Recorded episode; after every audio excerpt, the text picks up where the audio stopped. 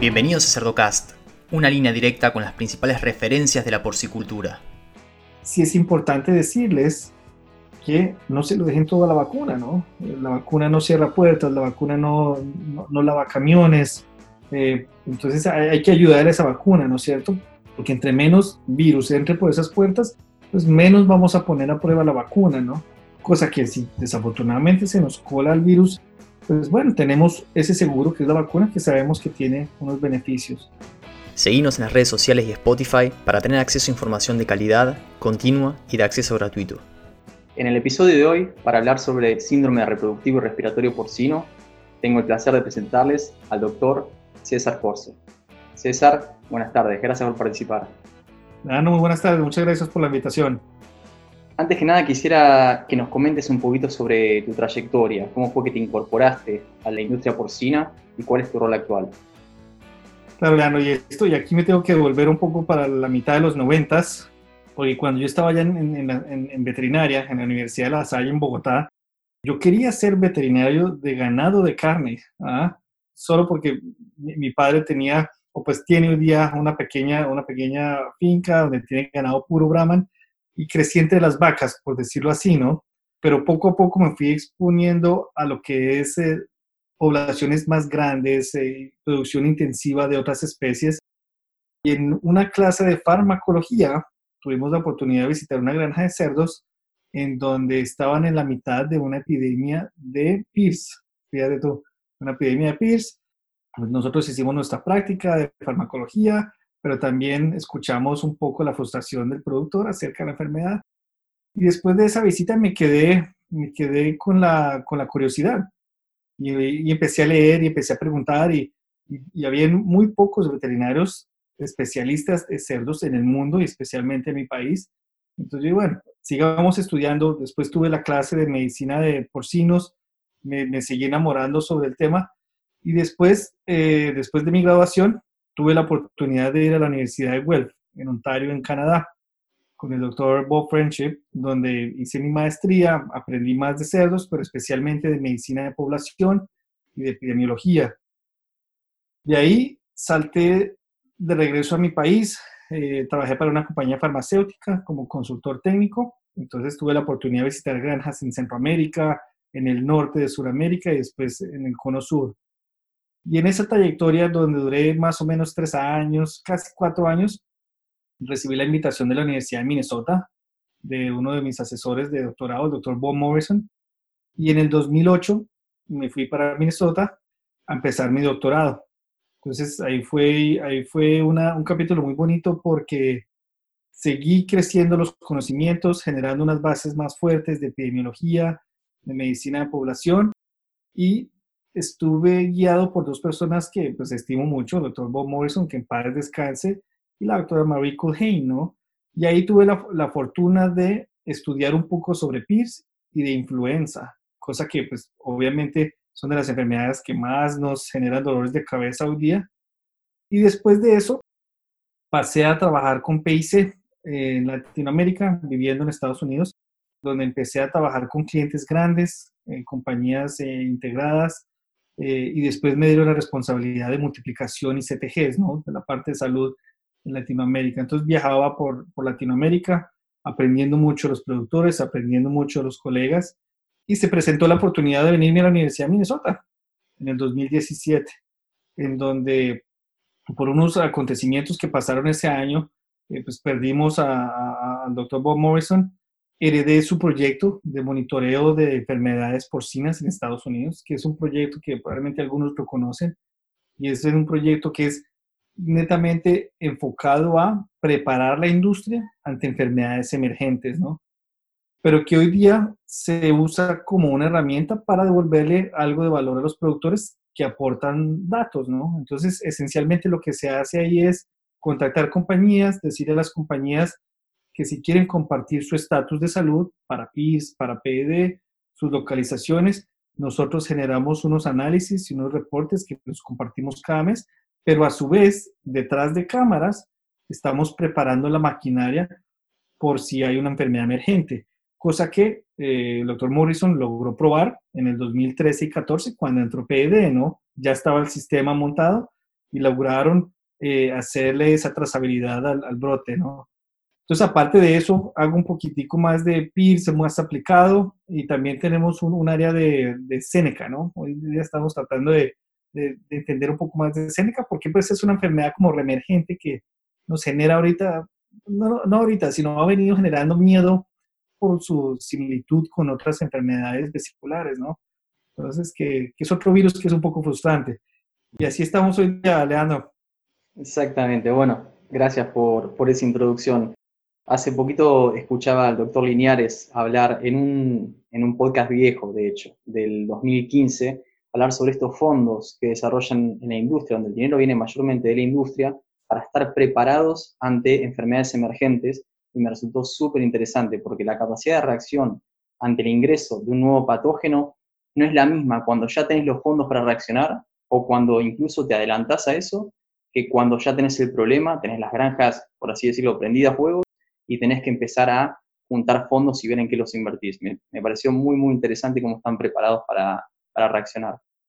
Y, fíjate que ese, ese punto que mencionas, creo que con diarrea epidémica y con delta coronavirus se demostró que todavía faltaban eh, herramientas que estuvieran listas para ser eh, usadas, ¿no? Hoy día, con todo este miedo de peste porcina africana, ya los productores saben que tienen que invertir en investigación, tienen que poner ese dinero a funcionar para tener algo listo en caso de alguna emergencia, ¿no?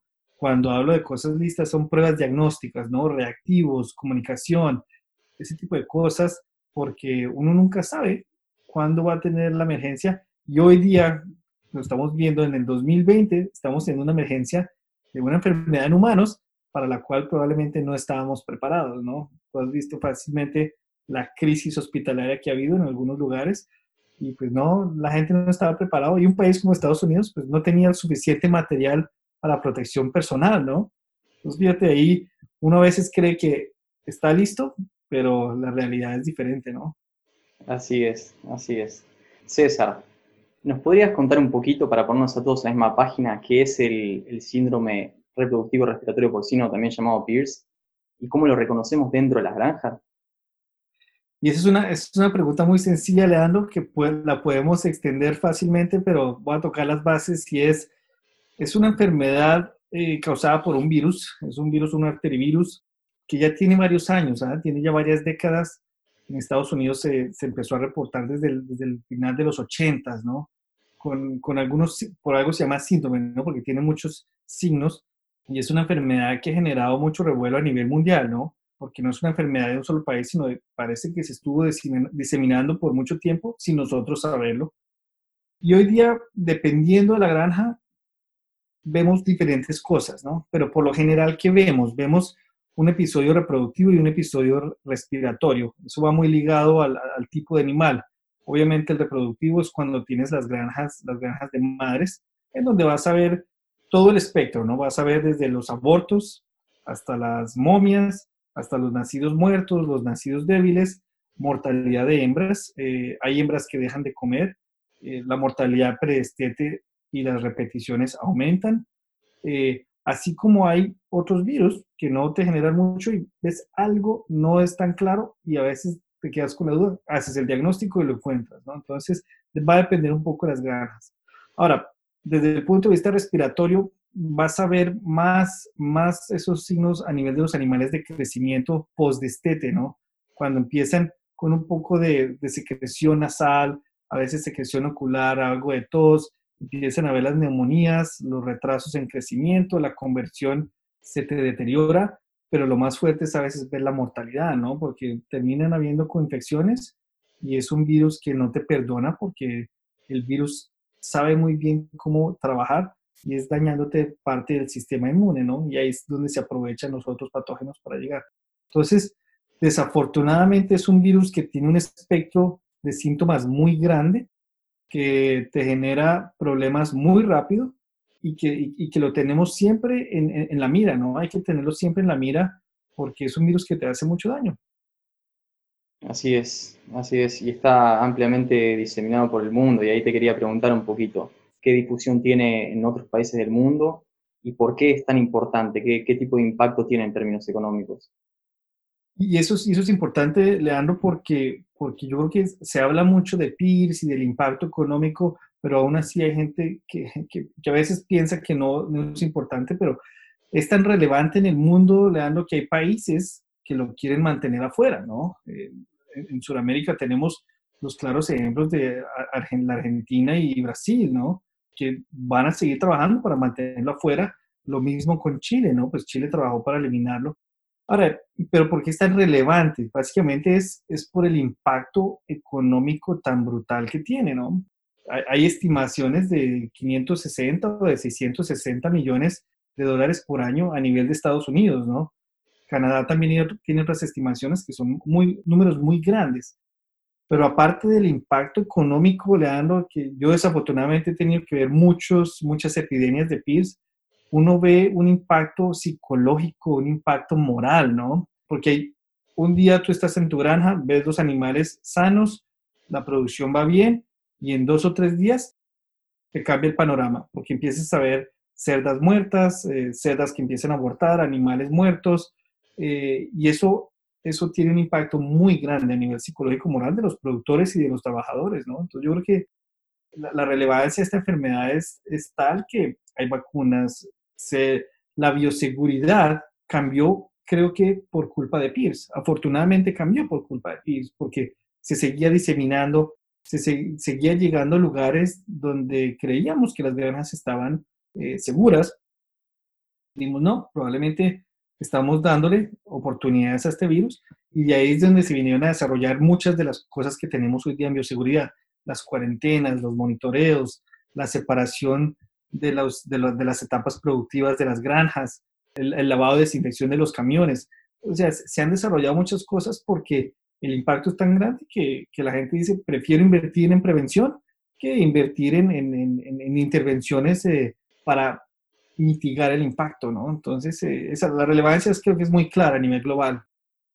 Así es, yo creo que los encontró mejor parados cuando les entró la diarrea epidémica porcina, un poco por, por la conciencia y la bioseguridad que ya tenían eh, formada dentro de la cultura del productor a partir de, del PIRS, ¿no? que realmente eh, tiene un impacto gigante, como bien decís.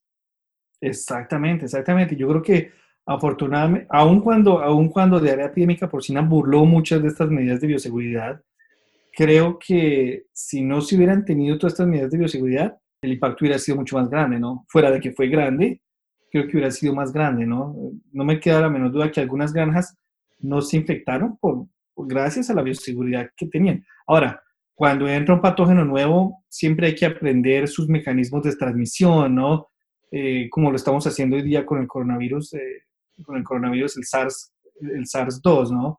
Estamos todavía aprendiendo de transmisión, pues con diarrea epidémica tomó un tiempo, pero fíjate, con ese tiempo que nos tomamos para aprender su transmisión, más la bioseguridad, en, a, cabo de un año, año y medio, la gran mayoría de sus casos desaparecieron, se limpiaron las granjas y hoy día vemos fácilmente entre un 3 a un 6% de las granjas que, que tienen introducciones de, de diarrea epidémica que es diferente a lo que vemos con PIRS. Con PIRS todavía seguimos entre 20 y 30% al año aquí en Estados Unidos, ¿no?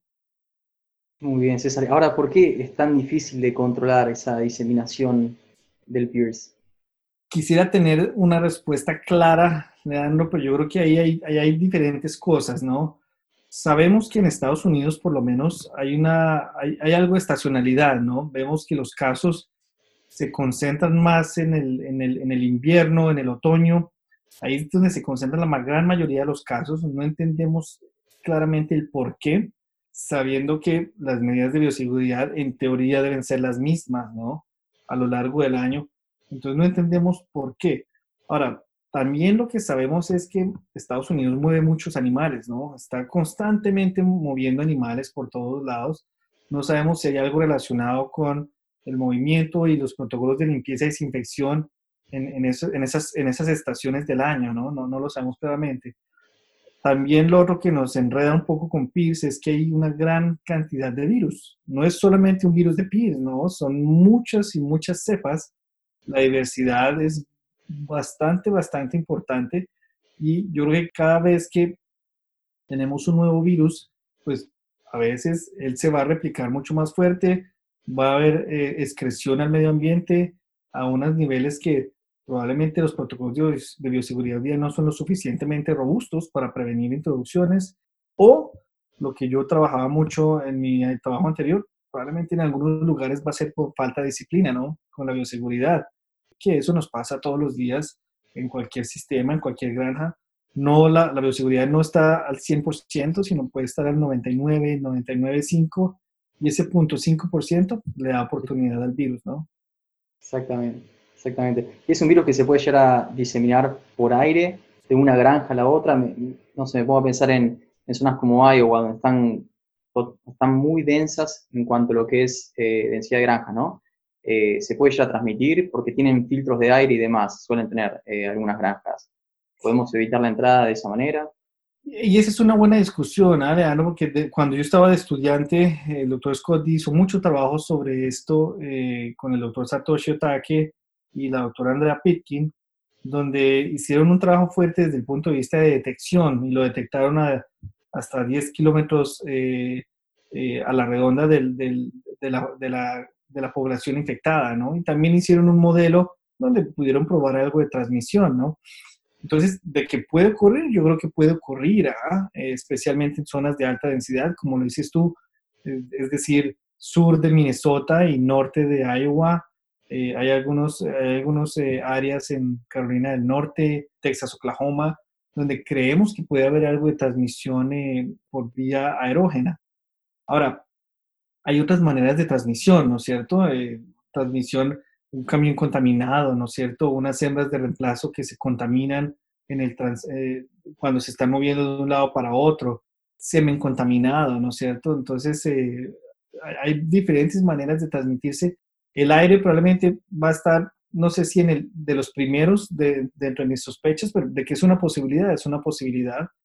Ahora, las granjas que están filtradas, ellas también tienden a tener epidemias a menor tasa que las no filtradas, ¿no es cierto?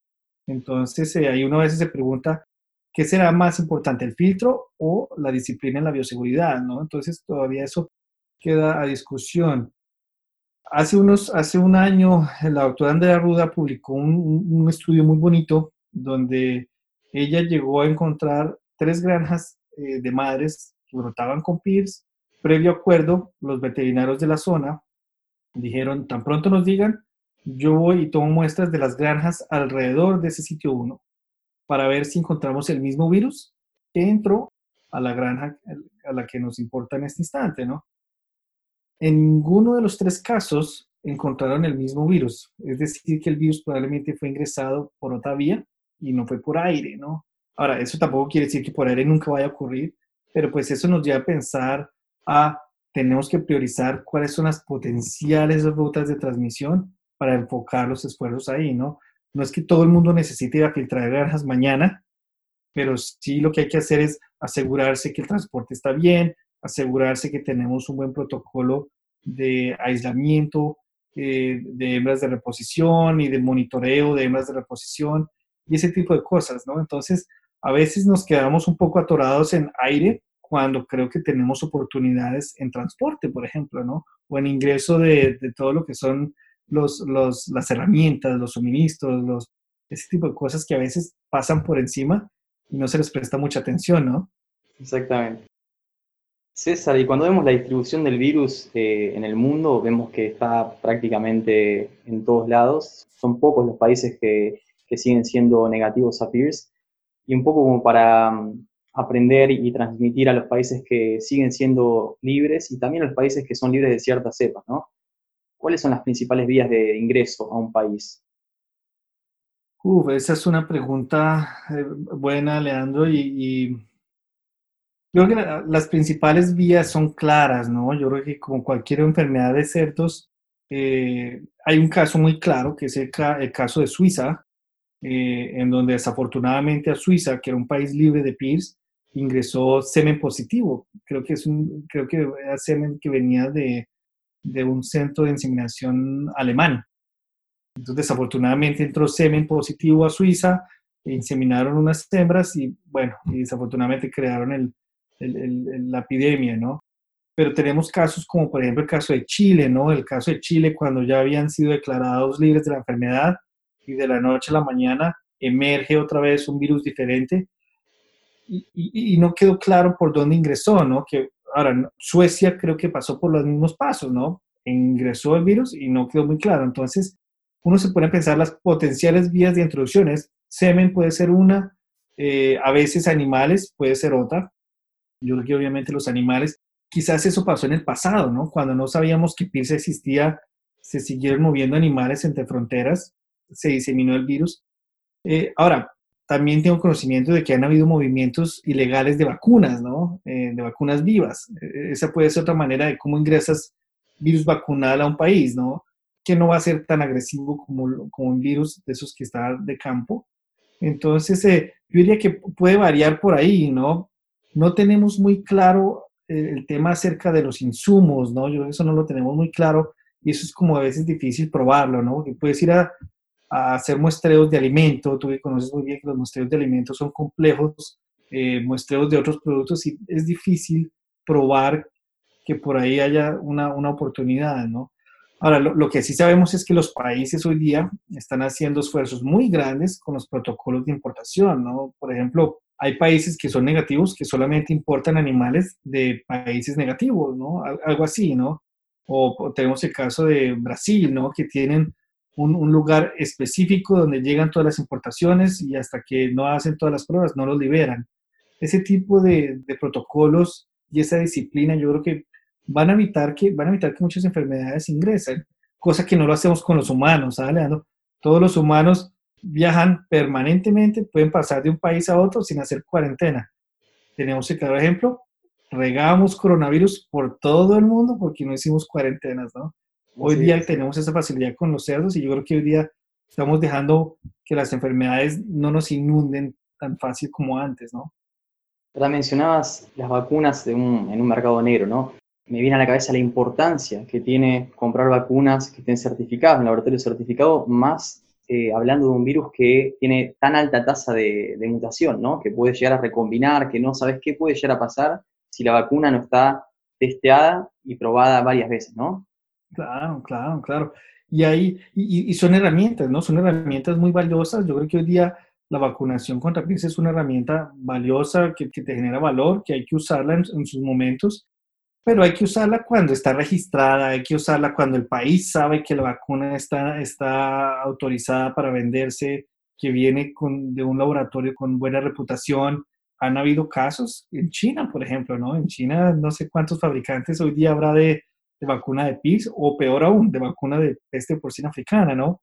Y ahí es donde empezamos a jugar con, con la diseminación eh, desafortunada de, de, estos virus, ¿no? Que cuando creemos que una vacuna va a tener un efecto positivo, pues realmente tienes un efecto negativo porque no están bien atenuadas, se van a seguir generando, generando más problemas a nivel de los atos que reciben estas vacunas. Entonces, creo que siempre hay que jugar por las reglas eh, yo creo que las entidades de salud animal de los países hacen lo que más pueden. Eh, a veces no somos justos con ellas, ¿no? A veces les desechamos mucho la culpa, pero ellos ponen las reglas y nosotros en la industria somos los que las tenemos que apoyar y, e invitar a todos los colegas a que las sigan, ¿no? No, podemos esperar que, que ellos tengan un policía en cada aeropuerto, en cada importación de productos, no, hay que invitar a que todo el mundo siga la regla, ¿no? Entonces, y peor cuando estamos hablando de vacunas vivas, ¿no? Que pues, hay que hacer unos procesos, hay que tener unos dossiers eh, y que todo el mundo tenga claro que son vacunas vivas y que al, al, tú tener una vacuna viva, sí, la vas a inyectar, vas a estimular la inmunidad, pero vamos a excretar también, ¿no? Entonces hay que tener todas esas cosas claras. Claro que sí. Y ahora, algo que no tenés por qué saber, ¿no? Pero en el caso que se cree que, ingresó por el semen, yo imagino que dentro de los protocolos que tienen de bioseguridad es testear el, semen contra estos patógenos y tantos otros, ¿no? Entonces, ¿qué habrá sido? ¿Una falla en el testeo? ¿Un falso negativo? Y ahí puede ser una mezcla de todo un poco. ¿ah? Probablemente puede ser que cuando estaban monitoreando el, el centro de inseminación, probablemente dejaron salir semen y si estaban testeando el semen, pues sabemos que el semen no es, no es la mejor muestra para encontrar pies rápido, sigue siendo sangre. Esa pudo haber sido una opción, ¿no? La otra pudo haber sido que la cepa era tan de baja virulencia que no les generó alerta, probablemente no estaban haciendo un monitoreo adecuado y se les fueron dosis de semen contaminadas. Entonces ahí pueden haber varias cosas que pueden ir mal, ¿no?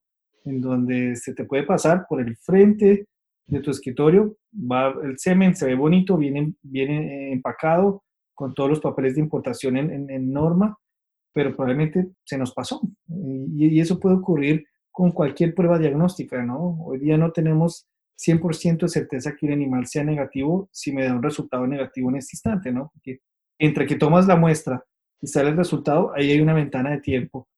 Y ahí es donde el, tema de, que no vamos a tener el 100% de la certeza a toda hora, ¿no? Entonces, probablemente pudo haber pasado algo de eso, ¿no? Sabiendo que los alemanes son muy estrictos y, en Suiza también son muy disciplinados, ¿no? Entonces, afortunadamente creo que fueron agresivos en Suiza, contuvieron el tema y lograron, y lograron restablecer su estatus, ¿no? Y ahí es donde hablamos de la preparación, ¿no? Probablemente estaban preparados para atacar el problema y afortunadamente se dieron cuenta rápido, se comunicaron y lo atacaron muy bien, ¿no? Y fueron exitosos, ¿no? Y esa experiencia también me gustaría escucharla cuando un país quiebra con Pierce. ¿Cuáles son las medidas, vos como epidemiólogo, qué recomendarías que, que se haga a nivel país? y ahí es donde, y ahí es donde muchas de las, de las ah, de las piezas tienen que estar muy bien engranadas, ¿no? En el sentido de que tienes que tener claro, tienes que tener claro varias cosas. ¿Cómo vamos a hacer la trazabilidad, no? Entonces, por ejemplo, ¿cómo voy a comunicar? Si tengo este caso acá, pues ese veterinario debe comunicarlo al, no sé, a su veterinario estatal o regional del gobierno. Él tiene que elevar esa voz al gobierno y que comiencen todo el proceso de investigación epidemiológica, ¿no? con el diagnóstico. Si llega un diagnóstico de una enfermedad eh, exótica, tiene que empezar la investigación, ¿no? Y, dentro de la investigación, eso implica hacer preguntas, tratar de saber de dónde vinieron los animales, para dónde se fueron los animales, cuándo, cuántos, quién, que son cosas que suenan fáciles de hacer, pero a veces son complicadas porque no todos están preparados para eso. Cuando, cuanto más se demore la detección del caso y la iniciación de la investigación, más perdemos oportunidades de, de contener. ¿Por qué? Porque nuestras industrias son muy dinámicas, ¿no? Entonces, eh, ahora, todo eso va a funcionar siempre y cuando tengas una prueba diagnóstica precisa, la prueba que es, no serología, porque en estos casos la serología te va a salir negativa al comienzo, eh, sino es todo PCR, es biología molecular para detectar el patógeno. Entonces hay una serie de, trazabilidad, comunicación, la investigación, parar movimientos, si puedes parar movimientos para que no se te riegue, eh, reuniones con todos los productores para explicarles el tema, porque va a haber mucha ansiedad. Eh, sabemos que los productores pueden parar de producir cerdos fácilmente una, dos semanas, ya la tercera empieza a haber temas de bienestar animal en algunos casos, pero si te puedes ganar unos días, si acaso una semana, en la planeación de toda esta investigación, probablemente el resultado va a ser diferente a que si tomas control uno o dos meses después, ¿no? Porque ya se ha diseminado por varios lugares. Porque después hablas del tema de si hay rendering, si hay movimiento de muertos de aquí para allá, si hay movimiento de materia fecal. Eso nos va a complicar mucho más la vida, ¿no? Entonces, hay una serie de pasos que tienen que existir, tiene que existir una red de, de información, ¿no? Una red de información de dónde están las granjas, quién es el dueño, los teléfonos, las direcciones, para poder ir directamente a esos lugares, ¿no? Y lo más importante para mí, yo creo que es la actitud de las personas, de los dueños de los cerdos y los veterinarios también, ¿no? En el sentido de que todo el mundo tiene que ser transparente y trabajar en pro del estatus sanitario del país, ¿no? Porque hay algunos que van a decir, no, yo no voy a decir nada porque me van a matar los cerdos pues sí, se los van a matar, pero es por el bien del estatus del país, ¿no? Pero entonces ahí es donde a veces me pregunto yo, ¿qué, tan, qué tanto podemos confiar en nuestro, propio, en nuestro propio gremio para que realmente esto se cumpla, ¿no? Para que sea rápido, para que, porque esto es una cosa de, de que hay que activar las alarmas de inmediato. Esto no puede esperar semanas, esto es de días. Y donde, en países donde la enfermedad ya es endémica, cuando una granja quiebra con, con Pierce, ¿Qué medidas debemos tomar para, para contener el virus, para sobrellevar la situación lo mejor posible? Y ahí yo a veces lo, que yo les digo a los, a los productores y a los veterinarios es, eh, yo que tener, hay que tener claro hacia dónde quieren ir, ¿no? ¿Cuál es la expectativa?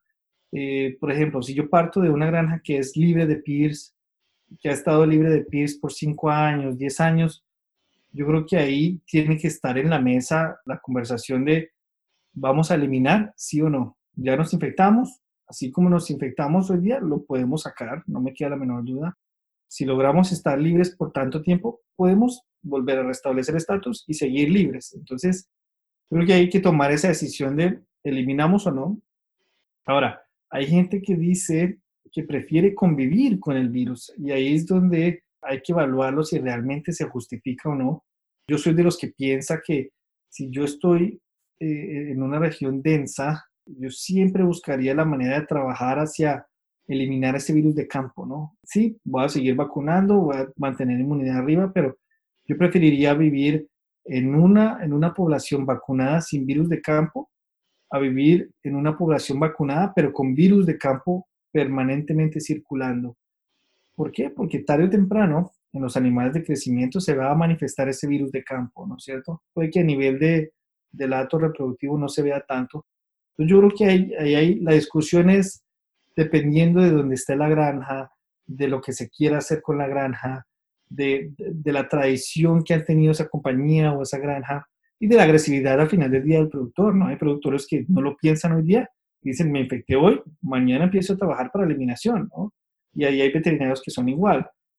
Yo afortunadamente tuve la oportunidad de ver eh, atos muy limpios que se infectaron y los, y, los veterinarios y los productores agresivamente dieron, lo sacamos y lo volvían y lo sacaban y restablecían su flujo normal, ¿no? Entonces, ¿por qué? Porque al final del día lo que buscamos es minimizar impacto o quitar ese impacto de toda la población, ¿no? Entonces, hay varias cosas, creo que hay alternativas allá afuera que se pueden utilizar, que se pueden usar para buscar siempre el bienestar de los animales y el, y el bienestar económico del productor, ¿no? Porque al final del día, si dejamos ese virus dando vueltas por ahí, eh, él nos va a seguir robando dinero tarde o temprano. Entonces, hay muchas decisiones que se deben tomar. Probablemente no tienen que ser inmediatas, probablemente pueden sentarse y hablarlo y, entender cómo se hacen los programas de eliminación y de control, ¿no? Para de esa manera tomar la decisión más, más adecuada. Y en caso de decidir eh, construir inmunidad de dentro hacia afuera, sacar el, sacar el virus de esa manera. ¿Qué pasos habría que seguir? ¿Cuáles son las metodologías? ¿Hay algún tipo de, protocolo a seguir? Claro, entonces ahí cuando tú quieres sacar un virus, un virus de una de estas granjas, pues, tienes diferentes opciones, ¿no? Puedes pensar desde la más costosa y la más eficaz, que es la, la despoblación y la repoblación. Eso es, una, es una metodología que si bien es cara, la única razón por la cual yo pensaría que esa pudiera ser una buena opción es cuando tengo enfermedades como una APP, ¿no? Un, un, el que ese es difícil de controlar, ese no se controla, yo pienso que ese se elimina cuando tienes eh, un programa genético que no te está funcionando o cuando tienes muchas más enfermedades que dices, ah, yo que se justifica despoblar y repoblar con animales sanos. E, esa puede ser una opción, despoblar, repoblar, hay otra que hoy día se, se impone mucho y creo que es eh, que tiene un buen, un buen, un buen nivel de, de éxito, eh, es demorada, eh, probablemente el costo viene siendo mucho, muchísimo menor, que es el cerrado de granja. el cerrado de granja básicamente quiere decir que dejas de ingresar hembras de reemplazo. Las hembras de reemplazo, ya sea de un origen externo o de origen interno, ¿no? Porque a veces se malinterpreta esto porque una cosa es el cerrado de granja y otra cosa es granja cerrada, ¿no? Granja cerrada es la que sigue con su multiplicación interna.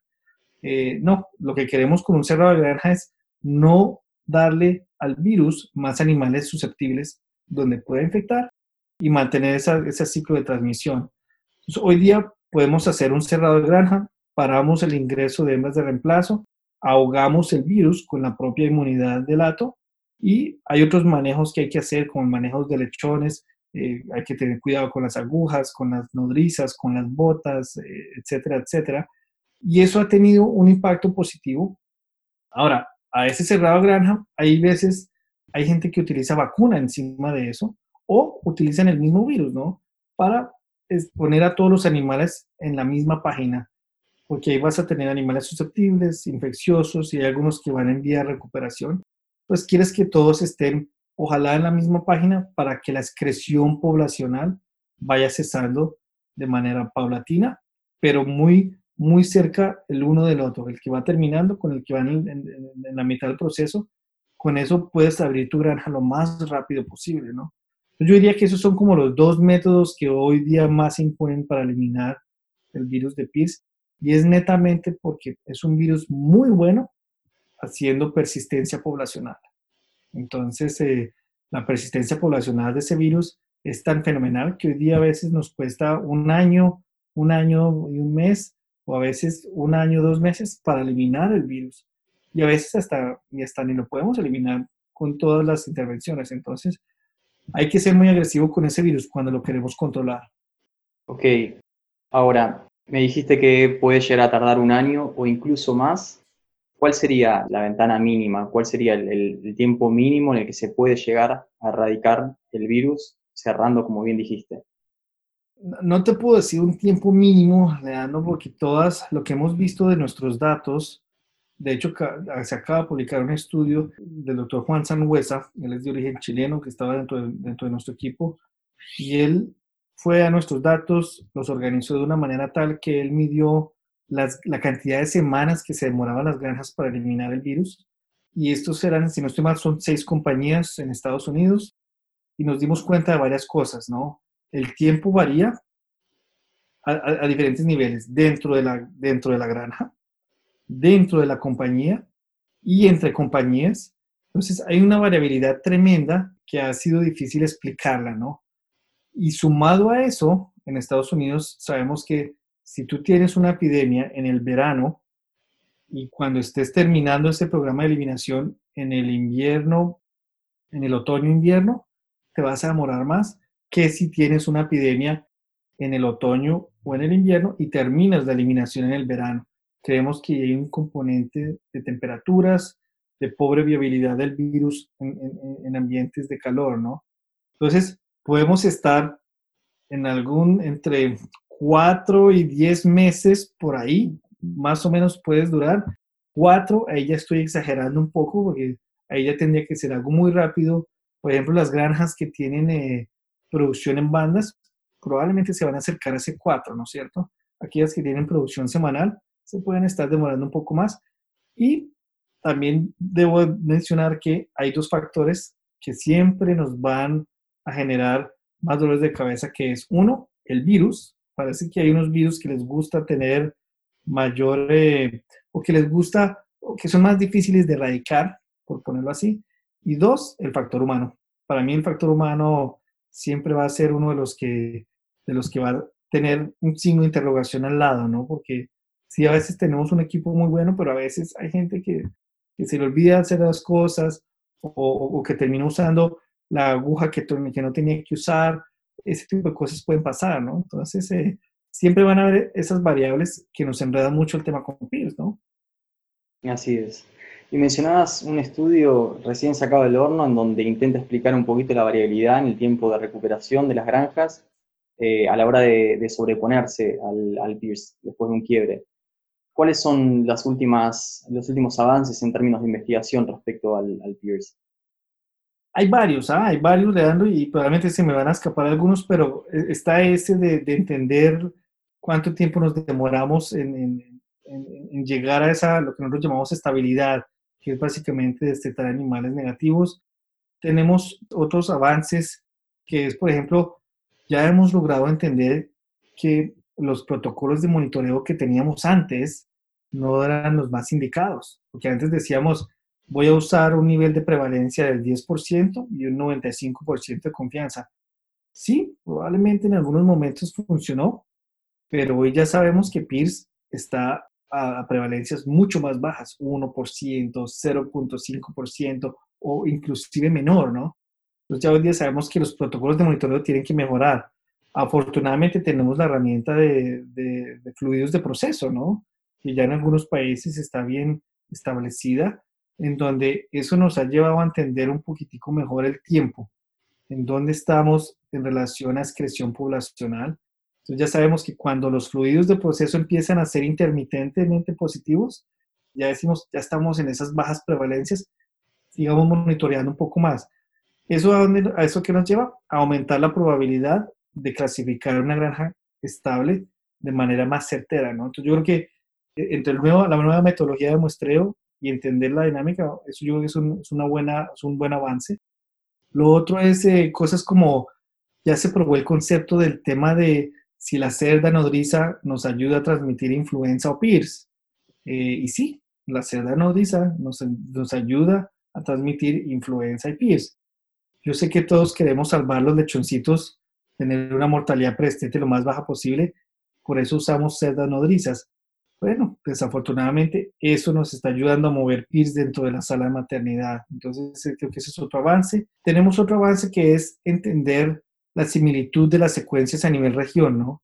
Eh, entonces, si yo me voy a una región densa, saco sangre a una buena cantidad de granjas en un perímetro, ya hemos visto que no necesariamente todas tienen el mismo virus. Es decir, que pueden llegar virus de diferentes lugares. Sí, hay algunas que se pueden parecer eh, hasta cierto punto, pero eso que nos dice que no necesariamente la transmisión va a ser a nivel regional, sino pueden llegar virus de diferentes lugares. Eso ahí ya pone un poquitico de, de interrogación de probablemente aire no es tan importante en esas regiones, sino nosotros estamos trayendo virus de todos lados. ¿Qué tiene sentido, no? Por ejemplo, en Estados Unidos movemos los cerdos recién destetados al, al norte de Iowa, sur de Minnesota, porque ahí está todo el maíz y están las plantas de sacrificio. Claro, pero vienen probablemente de granjas que se han infectado con un virus completamente diferente y aumentamos la diversidad, ¿no? ¿Qué más ha habido de avances? En Estados Unidos ya por lo menos aprendimos que hay, hay como unas áreas, unos hotspots que le llamamos, donde tienden a haber eh, más brotes de en otros lugares, ¿no? Ahora, ¿eso qué nos ayuda a entender? Pues nos ayuda a un poco de dónde pueden haber áreas donde se podría hacer intervenciones desde el punto de vista regional, ¿no es cierto? Que hoy día se está empezando a hablar otra vez de los proyectos regionales, ¿no? Si valen la pena o no valen la pena, ¿no? ¿Qué más? No, creo que voy a parar ahí, eh, Leandro, porque... creo que hay mucho. O sea, cuando te pones a pensar en el impacto que tiene este, este virus sobre la industria, no me quiero imaginar la cantidad de investigación que se sigue realizando y la cantidad de avances también. Así que es una pregunta que imagino que es para un podcast solo, ¿no? Así es, así es. Perfecto, perfecto, César. Y ahora, como para cerrar un poco el, episodio de hoy, ¿qué consejo le podrías dar a los tomadores de decisiones dentro de las granjas respecto al PIRS?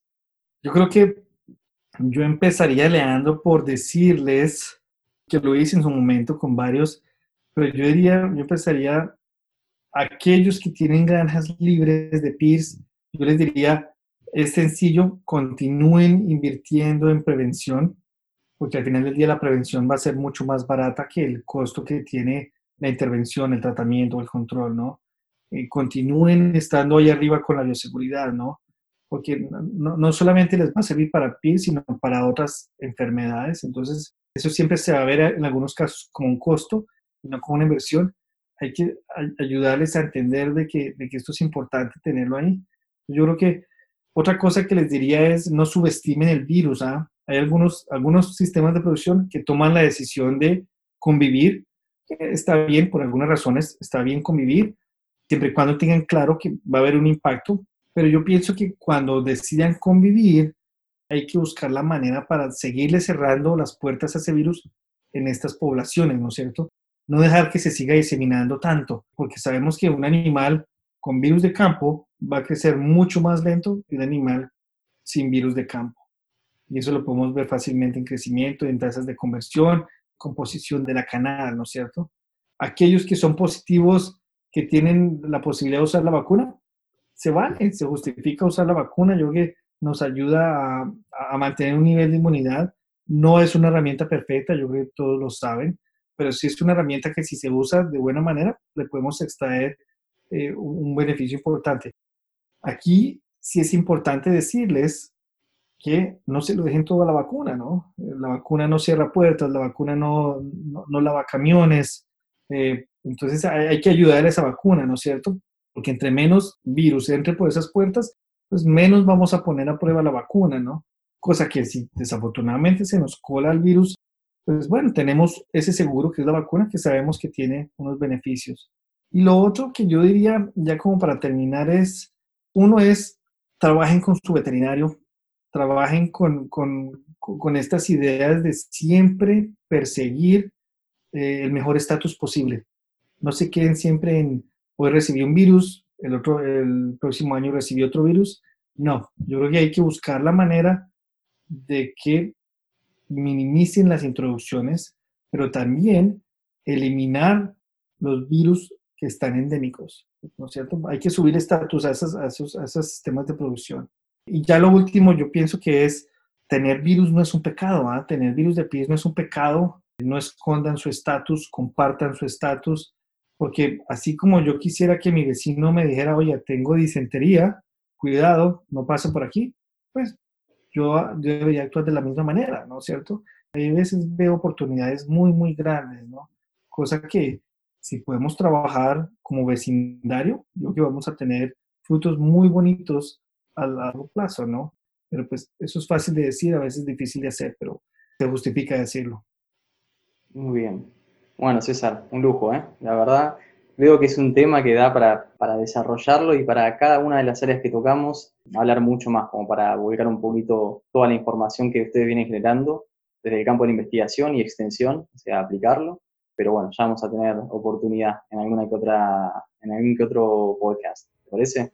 Claro que sí, Leano, con mucho gusto y, y, feliz de poder compartir con ustedes lo que vamos desarrollando y lo que vamos generando aquí en, en nuestro grupo de la Universidad de Minnesota. Muy bien, César, muchas gracias entonces. A ti, muchas gracias.